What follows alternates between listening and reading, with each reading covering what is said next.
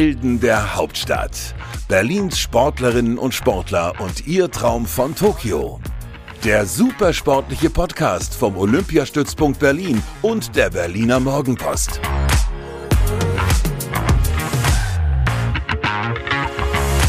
Da sind wir wieder zu einer neuen Folge Helden der Hauptstadt. Herzlich willkommen. Äh, mein Name ist Inga Bödeling und ich habe in unserem Podcast-Stübchen heute ganz hohen Besuch. Und zwar einen frisch gebackenen Doppel-Europameister. Patrick Hausding ist zu Besuch. Hallo Patrick. Hallo. Damit wir, äh, oder bevor wir jetzt darüber reden, wie du zu dieser Doppel-Europameisterschaft äh, gekommen bist, oder zu diesem doppelten EM-Titel und was du sonst noch so alles erreicht hast, äh, kannst du dich jetzt mal kurz und knackig selbst vorstellen. Patrick Hausding in 60 Sekunden. Alter. 32. Sportart. Wasserspringen. Olympiateilnahmen. 3. Glücksbringer. Vierblättriges Kleeblatt. Hm. Was darf in deiner Sporttasche nicht fehlen? Oh, mein Lappen. Welchen Sport würdest du machen, wenn du kein Wasserspringer wärst? Oh, Tischtennis. Was war dein größter Erfolg bislang? Äh, ähm, äh, Vize-Olympiasieger. Und die größte Niederlage? Ähm, viele Nicht-Medaillengewinne. Also es ist schwer zu sagen. Äh, das dauert schon zu lange. Ich habe noch 23 Sekunden. Äh, Vierter bei der WM. Okay. Wie viele Medaillen hast du bislang gewonnen? Ich schätze 200. Oh, oh. Äh, wer ist dein großes Vorbild? Äh, Dimitri Sautin, russischer Wasserspringer. Und wie jubelst du über deine großen Erfolge? Gerne mit einem Bier. Super. Da waren unfassbar viele Anknüpfungspunkte dran. Ich weiß gar nicht, wie ich anfangen soll. Vielleicht fangen wir wirklich bei diesen EM-Titeln an, weil die sind ja noch sehr frisch. Mhm. Äh, du warst vor, vor kurzer Zeit in äh, Budapest bei der EM und äh, hast dort zweimal EM, äh, EM Gold gewonnen. Und du bist ja tatsächlich so ein kleiner EM-Titel-Hamster, richtig? Ja, kann man so sagen. Also mit den äh, mit der Anzahl der Titeln, 17 sind es jetzt, ähm, bin ich zumindest bei den Männern in Europa ähm, Spitze. Also bei den Frauen gibt es, glaube ich, noch eine Springerin, die ja noch ein, zwei mehr Goldene geholt hat. Aber im Overall, also im Overall-Ranking mit Medaillen bei Europameisterschaften, dort bin ich an der Spitze. Es ist gut, dass du sagst, 17 EM-Titel. Es ist tatsächlich schwierig, es herauszufinden, weil dein Wikipedia-Artikel hat, glaube ich, schon aufgegeben. Ähm, verschiedene, in verschiedenen Geschichten über dich steht mal 12, mal 15, mal 16 und äh, schön, dass es 17 sind, dann haben wir das auch geklärt. Du hast gerade gesagt, mehr als 200 Medaillen gewonnen. Ähm, was macht man mit so vielen Medaillen? Das ist wirklich eine grobe Schätzung. Ich kann es nicht genau sagen, wenn ich, äh, wenn ich daran zurückdenke, dass ich seit 25 Jahren in, in diesem Sport jetzt bin und glaube ich nach vier Monaten oder nach sechs Monaten meine erste Medaille gewonnen hatte. Ja, dann kann man sich das mal so ein bisschen hochpotenzieren, was dann über die Jahre zusammenkommt. Es geht ja nicht nur um internationale Wettkämpfe, sondern es geht ja auch um viele nationale deutsche Meisterschaften, Landesmeisterschaften äh, und weiß ich nicht, was noch für Wettkämpfe. Und was macht man mit den Medaillen? Also die, die, die mir besonders am Herz liegen, ähm, die liegen bei mir zu Hause sichtbar, also mhm. sichtbar in, in, einem, in einem Raumteiler zum Beispiel. Und ähm, alle anderen, die werfe ich natürlich nicht weg oder ähnliches, die, die sind ordentlich gelagert, ähm, teils in der Wohnung, teils auch im Keller, weil einfach wirklich mittlerweile sehr, sehr viele sind. Ähm, was ich mit den Medaillen nach der Karriere mache, ähm, das überlege ich mir noch. Also ich ähm, glaube, mir fallen da ein, zwei kreative Ideen ein, wie man dann auch quasi Dankeschön, ähm, ja, Erinnerungen an, an Beteiligte, ähm, wie, den, wie den OSP zum Beispiel, ähm, Fotos machen kann mit den Medaillen. Aber da äh, habe ich mir jetzt noch keine Gedanken drüber gemacht. Das klingt nach einer schönen Idee. Irgendwo habe ich gelesen, insgesamt müssten es ca. 37 internationale Medaillen sein. Nee, das reicht nicht. Ich habe ja alleine 37 EM-Medaillen. Oder vielleicht waren es auch die EM-Medaillen. Ja, das sind die EM-Medaillen, die 37. Dazu kamen dann noch ähm, zwei Olympiamedaillen, vier WM-Medaillen, ähm, dann noch, glaube ich, sieben oder acht Weltcup-Medaillen äh, und dann kommen noch unzählige World Series-Medaillen. Also ich schätze mal so ja, 60, 70 hm. in dem Dreh. Das sind Sphären, in denen waren wir hier im Podcast noch nicht. ich fand es besonders schön, dass du auf die Frage nach deiner größten Niederlage ähm, sehr gestruggelt bist, weil ähm, normalerweise ist es so, dass die Sportler immer ihren größten Sieg relativ präsent haben und auch ihre größte Niederlage, weil es meistens noch so irgendwie, der Stachel ja. sitzt tief. Deshalb fand ich es äh, ja, interessant, dass es bei dir nicht so ist. Offensichtlich ist deine Karriere so von vielen Erfolgen geprägt, dass es, dass es die Niederlagen überlagert. Nee, es gibt natürlich auch Niederlagen, so ist es nicht. Für mich ist ähm, glaube ich, eine, äh, eine traumatische Niederlage habe ich, glaube ich, zwei, wenn mhm. ich das mal so zusammenfasse, das war einmal 2009, bin ich bei Weltmeisterschaften, ähm, auch, es klingt übertrieben, bin ich Vierter geworden. Mhm. Äh, also ähm, viele freuen sich, wenn sie Vierter werden. Äh, in, in meinem Fall war es nur so, dass ich aus dem Jahr davor Europameister äh, geworden bin in der Disziplin und Vize-Olympiasieger. Und da war ich aber gerade 19 Jahre alt und ich dachte, ey, das läuft jetzt jedes Jahr so. ja, und dann fährt man zur WM, ist eigentlich schon so ein bisschen vorbereitet, dass wir, wir werden schon wieder jetzt irgendwie eine Medaille holen. Und dann waren es am Ende wirklich so ein Quäntchen, ein, zwei Punkte bis zur Silbermedaille, Silbermedaille. Also mhm. zwei und drei waren so unmittelbar knapp vor uns. Äh, das hat mich ziemlich, äh, ziemlich fertig gemacht an dem Tag äh, mit, meinen, mit meinen jungen 20 Jahren. Und ähm, 2017 hatte ich auch noch einen Wettkampf, ähm, wo ich bei einer Europameisterschaft im Vorkampf schon völlig rausgesegelt bin. Und das ein Jahr nach meiner Olympia-Bronzemedaille in der gleichen Disziplin, wo man sich auch denkt, da muss mehr aus einem rauskommen, anstatt sich äh, nach Olympia-Bronze nicht mal am eigenen Kontinent ins Finale kämpfen zu können. Das waren, das waren harte Wettkämpfe, aber ähm, Erfolg und Niederlage liegen im Leistungssport extrem nah beieinander und äh, mit beiden muss man umgehen können. Hm, das ist wahr. Du hast gerade gesagt, 2009 war dieser vierte Platz und äh, du hast wirklich 2008 ja erst deine internationale Karriere begonnen und das war ja ein kometenhafter Aufstieg direkt, ein Durchbruch. Du hast direkt in deiner, dein, deiner ersten Saison als internationaler äh, Wasserspringer eine Olympiamedaille gewonnen, bist Europameister geworden. Kommt man da irgendwann, also ich habe mich jetzt gefragt in der Vorbereitung, kommt man da irgendwann an einen Punkt, an dem man denkt, oh wow, es kann gar nicht mehr besser werden? Das ist schwer zu sagen. Also man, ich glaube, so eine Momente gibt es kurz, aber wenn man äh, viel wichtiger ist, dass man die, die Momente, die man erreicht hat, die will man dann auch im, im Weitergang seiner Karriere immer wieder erreichen. Ja, wenn man irgendwo an der Spitze ist, dann will man da bleiben. Ja, einmal an die Spitze ist gut, aber wenn ich eben, keine Ahnung, mit, mit meinen 20 Jahren oder so an der Spitze gekratzt habe, dann, äh, dann, dann werfe ich ja nicht die Flinte ins Korn. Sagt man sowas? Ja, das ja? ist richtig, ja. Mann, habe ich noch drauf. äh, fünf Euro ins Phrasenschwein. Äh, und, und, und ich weiß ja, dass ich meine Karriere noch nicht beenden wollte zu dem Zeitpunkt. Ich habe ja gerade erst angefangen. Genau. Ja, und dann, dann nimmt man sich natürlich als Ziel, wenn man, wenn man so einen Einstieg hat in die, in die, in die Männerwelt des Wasserspringens, dass man dort auch immer wieder hinkommen will. Und, und dieses Ziel verfolgt man eben, glaube ich, auch bis an sein Karriereende. 13 Jahre Karriere sind es bis jetzt äh, von 2008, wenn ich richtig gerechnet habe. Ähm, und das sind, ist ja auch einfach eine lange Karriere, in denen, du, in denen du viel gewonnen hast. Würdest du sagen, die Highlights, die da so entstanden sind, sind auch die, die du vorhin als deine größten Erfolge genannt hast? Ähm, es gibt viele Highlights, weil ähm, ist jetzt auch nicht selbstverständlich, ähm, weiß ich nicht, bei jedem Olympia drei Medaillen zu gewinnen. Mhm. Äh, Gibt es welche, aber da gehöre ich dann doch nicht dazu. Ähm, aber die Silbermedaille im Alter von 19 Jahren war natürlich für mich ein surreal, ja, weil ich wirklich ein Jahr vorher noch in, bei Jugend-Europameisterschaften mitgesprungen bin und mich gefreut habe, dass ich dort Gold gewinnen konnte. Und dann, äh, ja, ein Jahr später quasi so viele Stufen äh, die Treppe hochgerannt bin, dass ich Europameister geworden bin und dann äh, Vize-Olympiasieger. Das war ein Highlight. Äh, 2013 konnte ich mit Sascha Klein im, in, im Turmsynchronspringen als erster, als erstes deutsches Paar überhaupt, seit es diese Sportart gibt und diese Disziplin äh, Gold gewinnen in der, äh, im, im, Wasserspringen. Das war ein historisches Highlight. Dazu kommen äh, fünf Medaillen in Budapest 2010 bei Europameisterschaften, was bis heute auch noch, äh, glaube ich, in der Konstellation mit zweimal Gold und dreimal Silber ungeschlagen ist.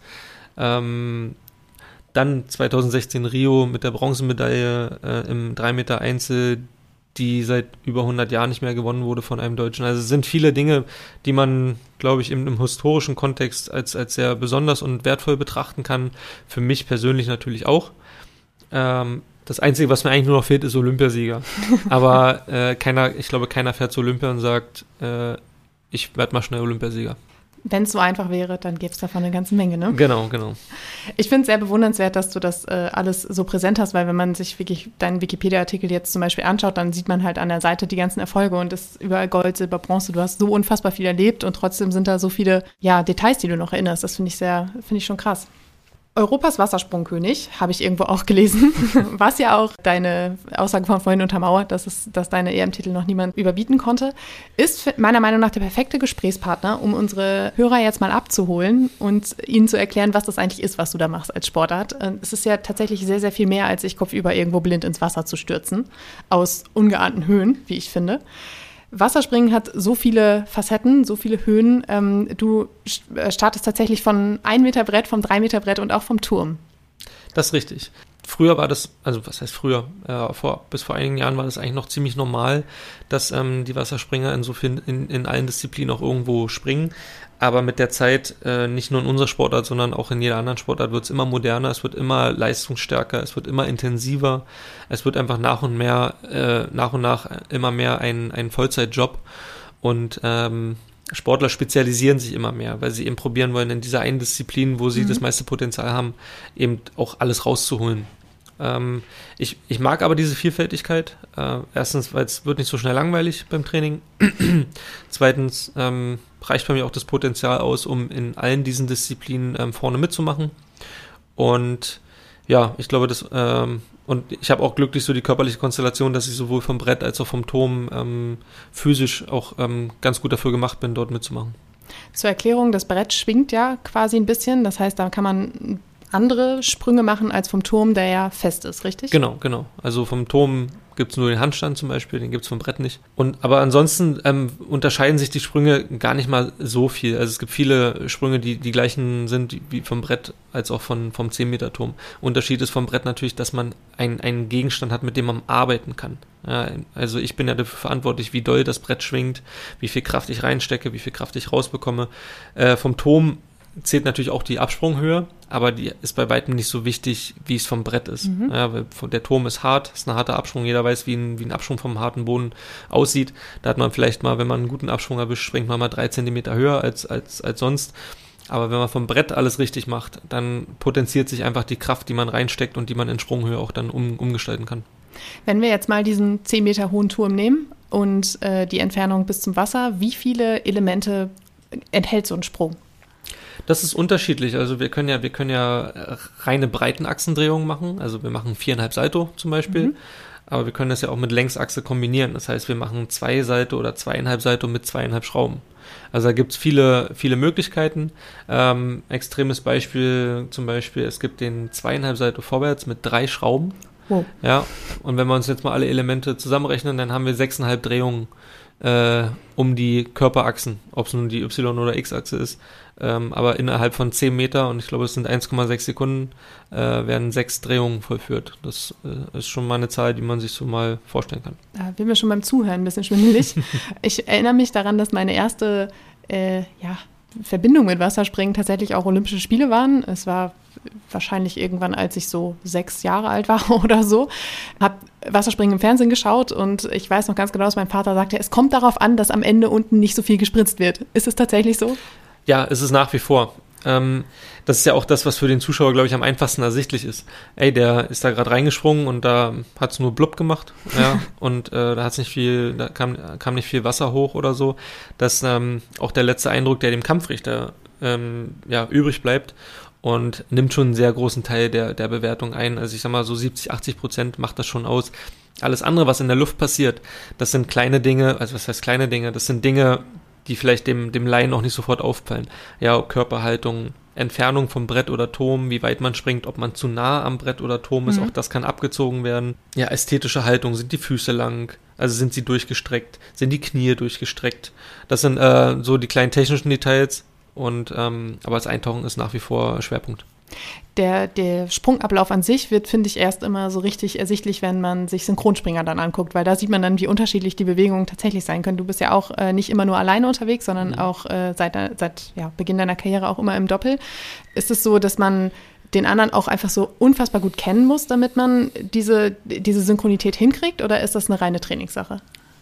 Es ist schon viel eine Trainingssache. Ein bisschen seinen Partner sollte man auch kennen, mit dem man synchron springt, weil ähm, jeder Sportler, sei es im Wasserspringen, sei es im, in anderen technischen Sportarten, im Ton oder Eiskunstlauf oder, oder sonst wo, ähm, haben, glaube ich, immer ihre Eigenheiten, ihre, ihre individuellen technischen Eigenheiten oder ästhetischen Eigenheiten, die es gilt anzupassen, so gut es geht. Und äh, ohne Kommunikation kann man da auch nicht ähm, alles erreichen. Also es muss schon miteinander geredet werden, es muss verglichen werden, es muss in Videos analysiert werden, wo äh, sind die Dinge, die auffällig unterschiedlich sind, dass wir die vereinheitlichen und äh, ja, dafür sollte man auch seinen Partner auch, auch während des Trainings auch ein bisschen kennen, dass man eben auch mit ihm kommuniziert und weiß, ey, wo arbeiten wir dran, was sollten wir ändern, wie sollten wir es ändern, wer sollte was ändern in der Situation, wer nicht. Weil wenn beide was ändern, kann es ja genauso wieder was Neues, Schiefes rauskommen. Und äh, ja, es sind schon, sind schon wichtige Faktoren. Die einzige Verbindung, die unsere Hörer jetzt vielleicht äh, zum Wasserspringen haben, ist äh, der 5-Meter-Turm im Freibad, von dem sie sich runterstürzen und möglichst viel ja, Wasser durch die Gegend spritzen. Ist es dir vielleicht auch so, schon in wichtigen Wettkämpfen auch schon mal passiert, dass du richtig unschön unten aufgekommen bist? Ja, vielfach. Also welcher Wasserspringer das nicht erlebt hat, der, der hat die Sportart nicht gehabt oder der hat die Sportart nicht erlebt.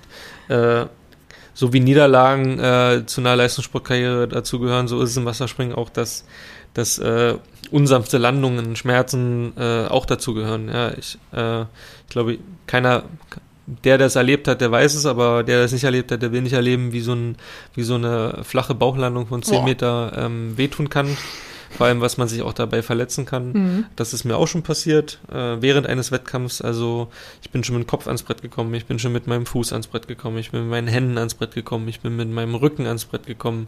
Jetzt bin ich bei der Europameisterschaft in Budapest bin ich wieder mit meinen Füßen ans Brett gekommen.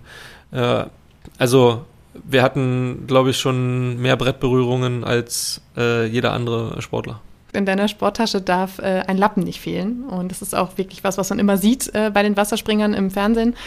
Klär uns auf, was hat es damit auf sich? Ja, Lappen hört sich jetzt im ersten Moment an, als ob ich einen Wischlappen bei hätte. Ja. Im, eigentlich ist es sogar so fast. Äh, die sind natürlich ein bisschen optimiert.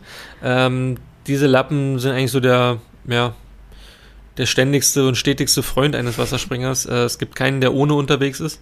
Ähm, ganz einfach, erstens trocknen wir uns damit ab.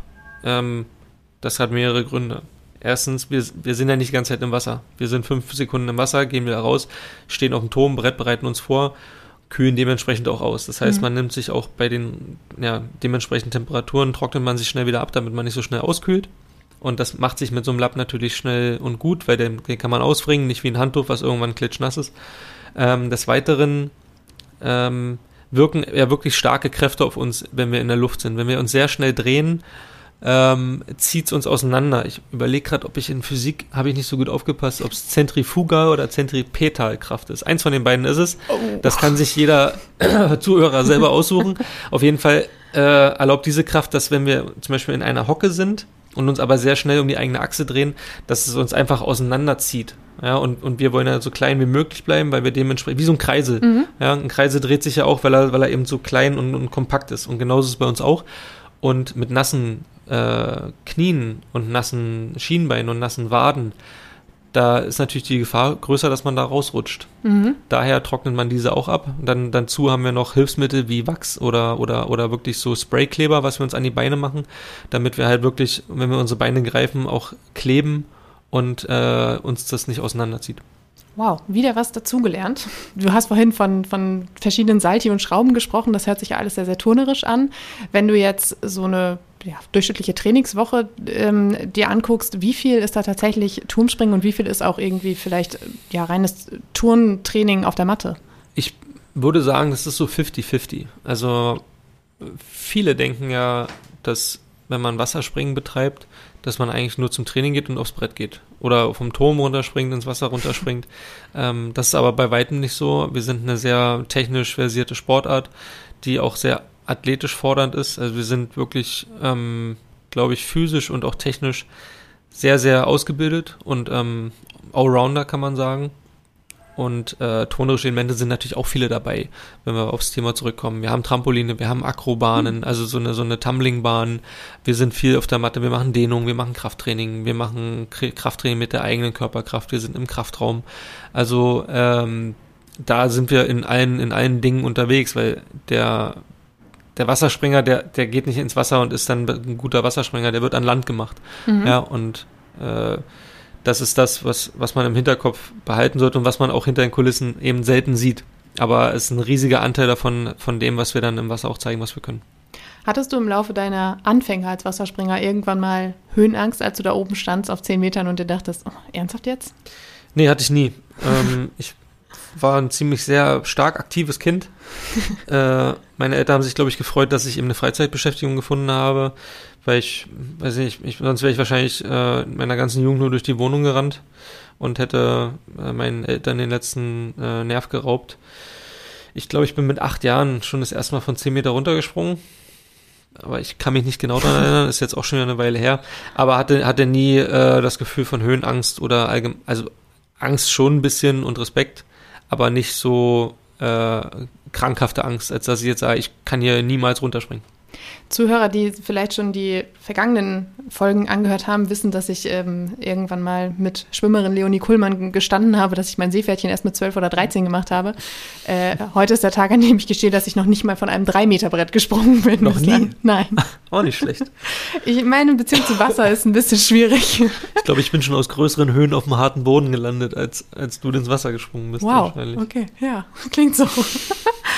Okay, nachdem wir jetzt geklärt haben, was du da eigentlich machst und jeder genau weiß, äh, wie es beim Wasserspringen so abgeht, ähm, würde ich doch nochmal auf Budapest zurückkommen wollen. Ähm, du bist als äh, ja, frisch gekürter Doppel-Europameister hierher gekommen. Erzähl uns, wo hast du deine Goldmedaillen geholt?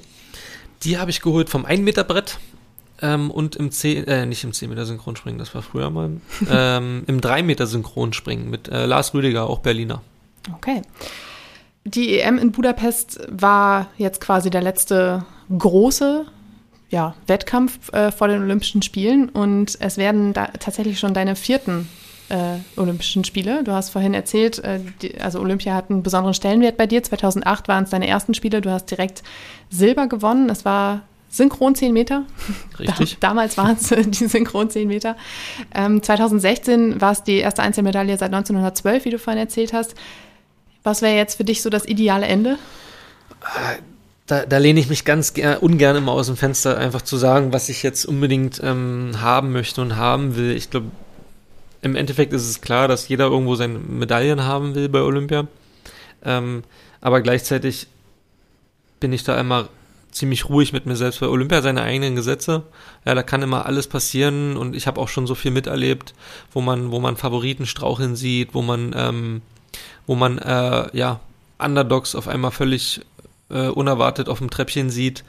Und äh, ich bin in, insofern schon mit dieser Saison sehr, sehr zufrieden, weil die Europameisterschaften so erfolgreich verliefen.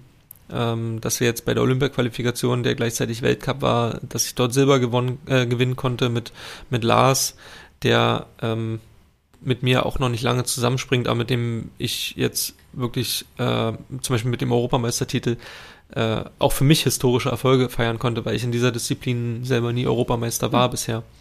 Und äh, Olympia ist, war unser großes Ziel über die Jahre weg und ähm, warten ja jetzt schon überdurchschnittlich lange auf die Olympischen Spiele. Wir wissen, dass wir schon Achter sind in dieser Disziplin, weil nur acht Paare bei Olympia überhaupt in dieser Disziplin ja. starten dürfen. Also wenn ich sage Top 8, dann, äh, dann ist das ein bisschen, ähm, ja, underrated, aber äh, aber realistisch. Realistisch ist es auf jeden Fall und ich hoffe einfach, dass wir die die Wettkämpfe, die wir jetzt in den letzten vier Wochen gemacht haben und auch mit dem Erfolg, dass wir wieder in diese Sphären aufsteigen und äh, wieder in dieser Qualität auch springen. Aber man man, man kann nie sagen, wo man mit dieser Qualität und Punkte am Ende landet. Man kann gewinnen, man kann aber auch Fünfter werden. Und äh, ich glaube, am, am Ende ist es so, dass ich so springen will, dass ich mir am Ende nichts vorwerfen muss. Ja, dass ich am Ende sage, hätte ich so und so gemacht, dann hätte es gereicht oder hätte ich so und so gemacht, dann wäre es vielleicht besser gewesen. Ich will einfach ähm, qualitativ so springen, wie wir es jetzt die letzten Monate gemacht haben. Und wenn wir es so machen, dann ist eine Medaille drin, auf jeden Fall. Wir haben es ja jetzt ähm, schon zweimal bewiesen, dass Medaillen dann auf jeden Fall drin sind. Und ich glaube, wenn wir das machen, dann, dann ähm, stehen auch gute Chancen, dass wir dann am Ende vielleicht eine Medaille gewinnen können. Ansonsten äh, sind Lars seine ersten, Olympischen Spiele.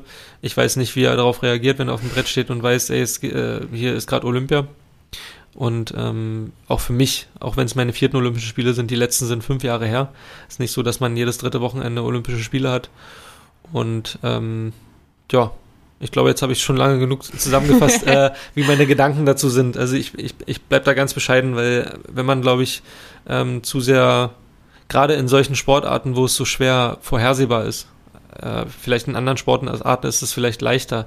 Vielleicht ist es im Schwimmen, Lauf, Disziplin etc., wo es um lange Ausdauer geht. Da glaube ich, da weiß man schon so ein bisschen vorher, wie seine Form ist und ob man das dann, ob man, zu was man leisten in der Lage ist. Ich, ich kann in meiner Sportart einen Tag vorher das beste Training meines Lebens gemacht haben.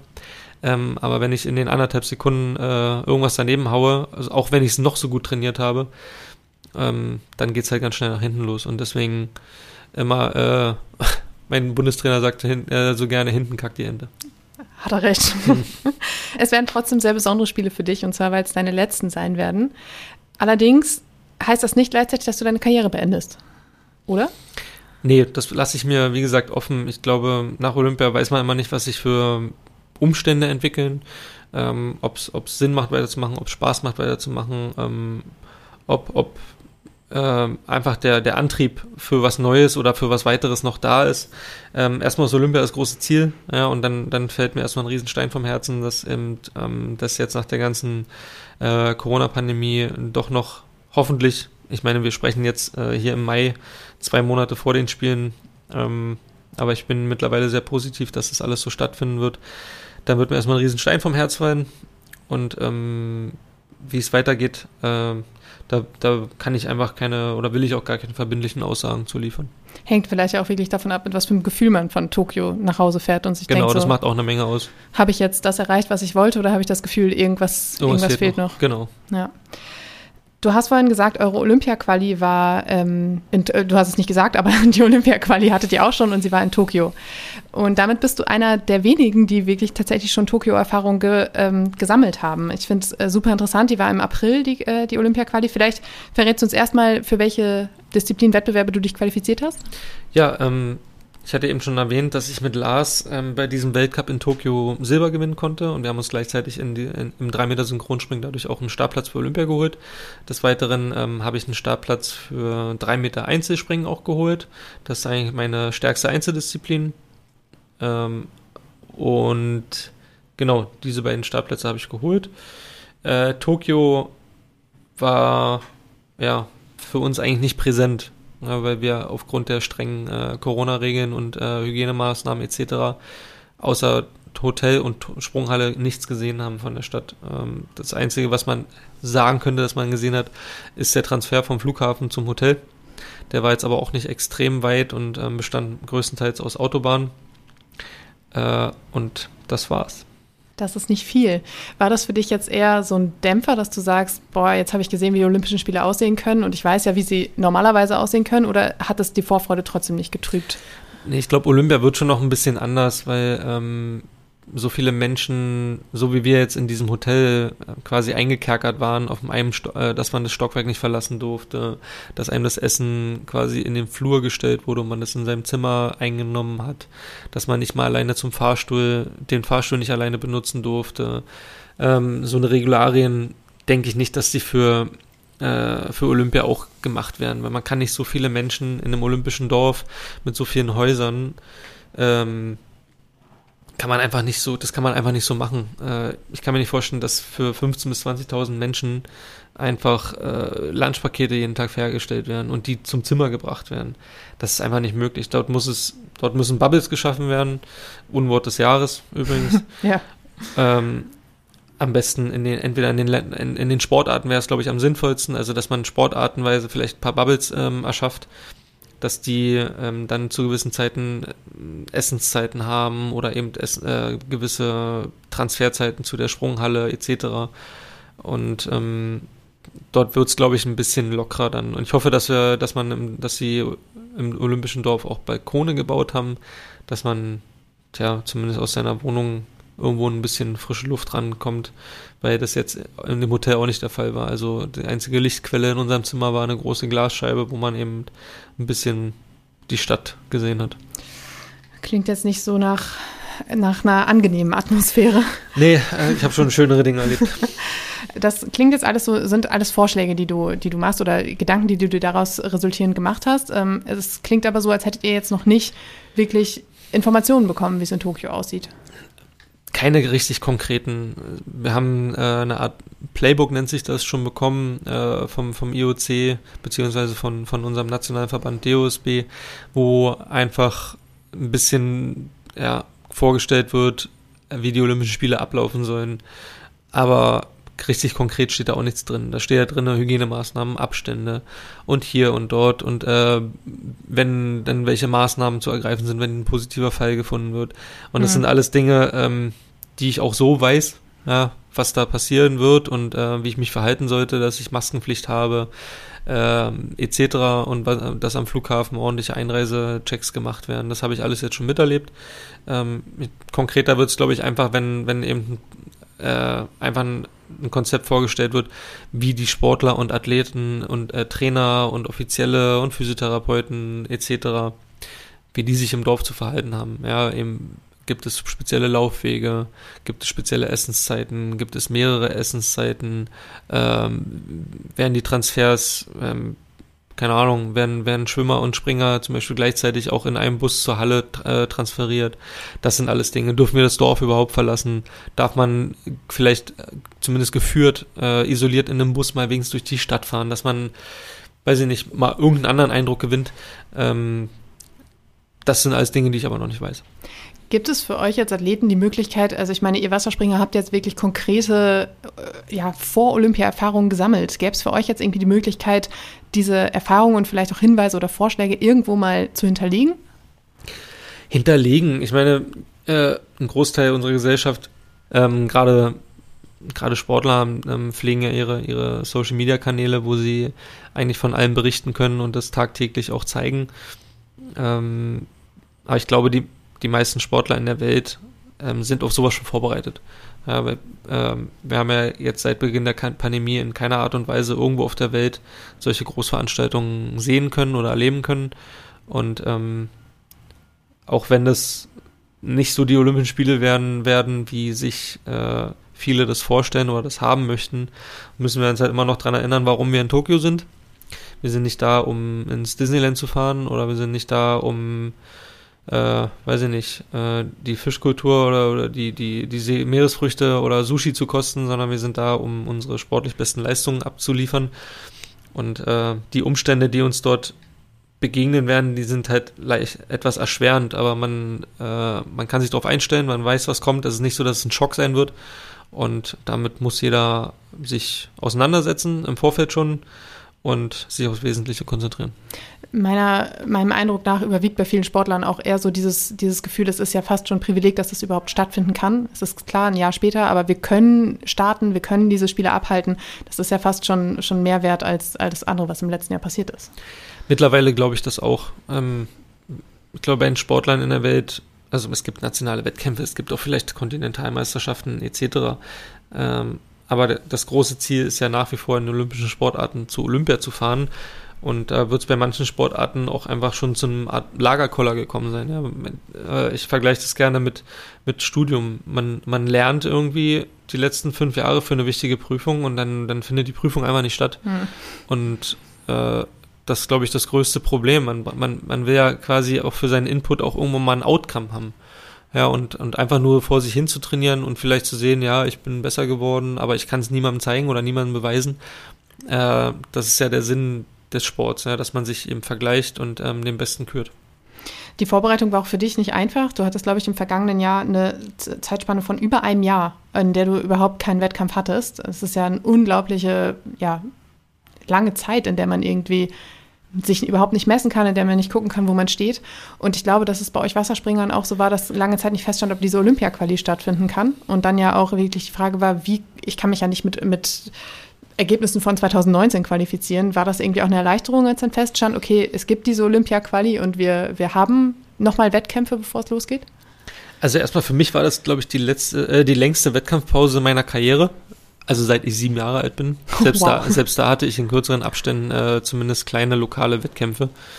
Ähm, und zur Olympia-Qualifikation, wir hatten 2019 die erste Chance, uns für Olympia zu qualifizieren. Dort habe ich auch schon eine genutzt.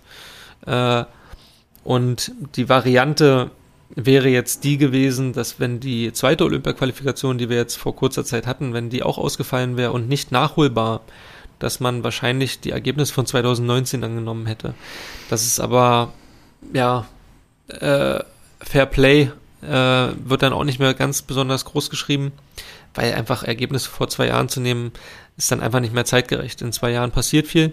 In zwei Jahren gibt es viele Sportler, die sich extrem weiterentwickelt haben. Es gibt viele Sportler, die sich vielleicht schon, weil Olympia verschoben wurde, schon vom Leistungssport verabschiedet haben. Auch solche Fälle gibt es genügend. Und deswegen war es am Ende schon gut, dass wir noch eine Chance hatten. Hätten wir nach dem alten, also hätten wir die Ergebnisse von 2019 genommen, hätte die deutsche Mannschaft jetzt auch äh, sieben von zwölf Olympiastartplätzen gehabt.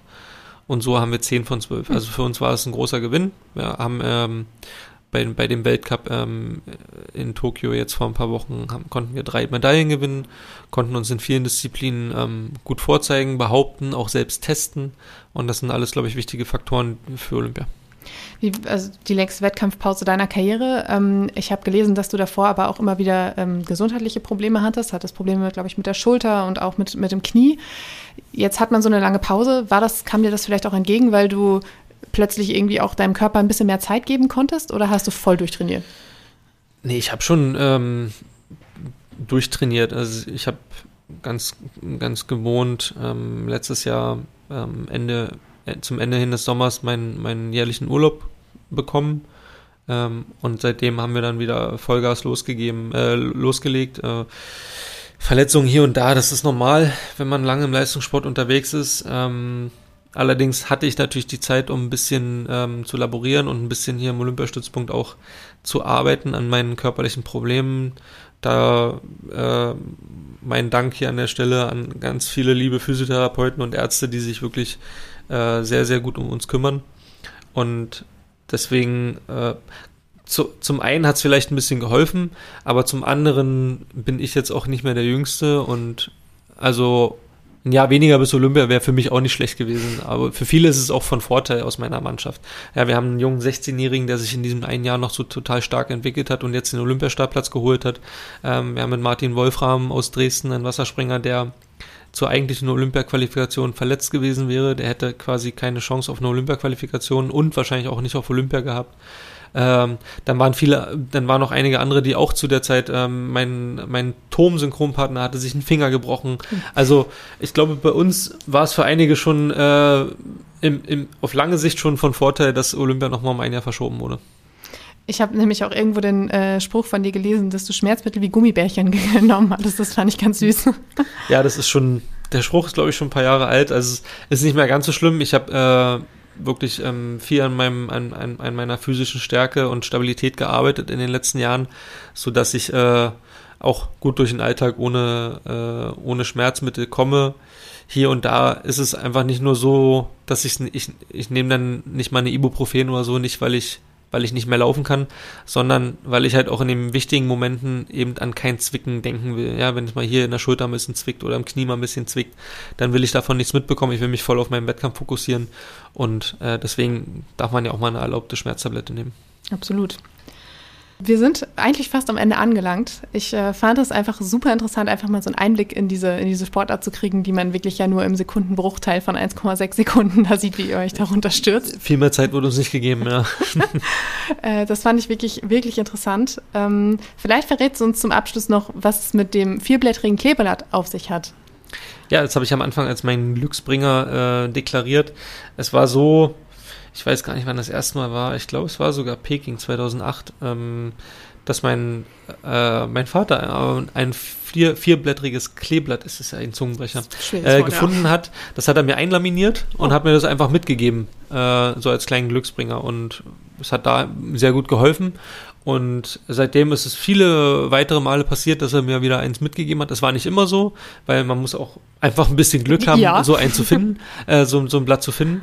Aber ich glaube, zu den Wettkämpfen, wo ich es dabei hatte, war es eigentlich wirklich immer ein Glücksbringer. Ach, schön. Wir werden auf jeden Fall ganz genau verfolgen, wie du dich in Tokio schlägst und ähm, freuen uns schon dann darauf, wie du dann danach deine Tischtenniskarriere fort, ähm, fortführst. Du hast ja gesagt, wenn du kein Wasserspringer wärst, würdest du vielleicht Tischtennis spielen. Wir sind gespannt, was das wird. Ich auch. ja, vielen Dank, dass du da warst. Das war super interessant, hat Spaß gemacht. Wir drücken die Daumen für Tokio und ähm, dass alles so läuft, wie du dir das für deine letzten Olympischen Spiele wünschst. Ja, euch da draußen, danke fürs Zuhören. Ähm, Wenn es euch gefallen hat und ihr vielleicht so zufällig zum ersten Mal eingeschaltet habt, weil ihr unbedingt wissen wolltet, was Wasserspringen eigentlich ist, wir haben noch ganz viele andere spannende Folgen schon auf dem Markt. Hört gerne rein. Ja, und ansonsten, nächste Woche haben wir auch wieder eine spannende Heldin oder einen spannenden Helden. Lasst euch überraschen und äh, bis dahin, alles Gute und äh, ja, bis nächste Woche.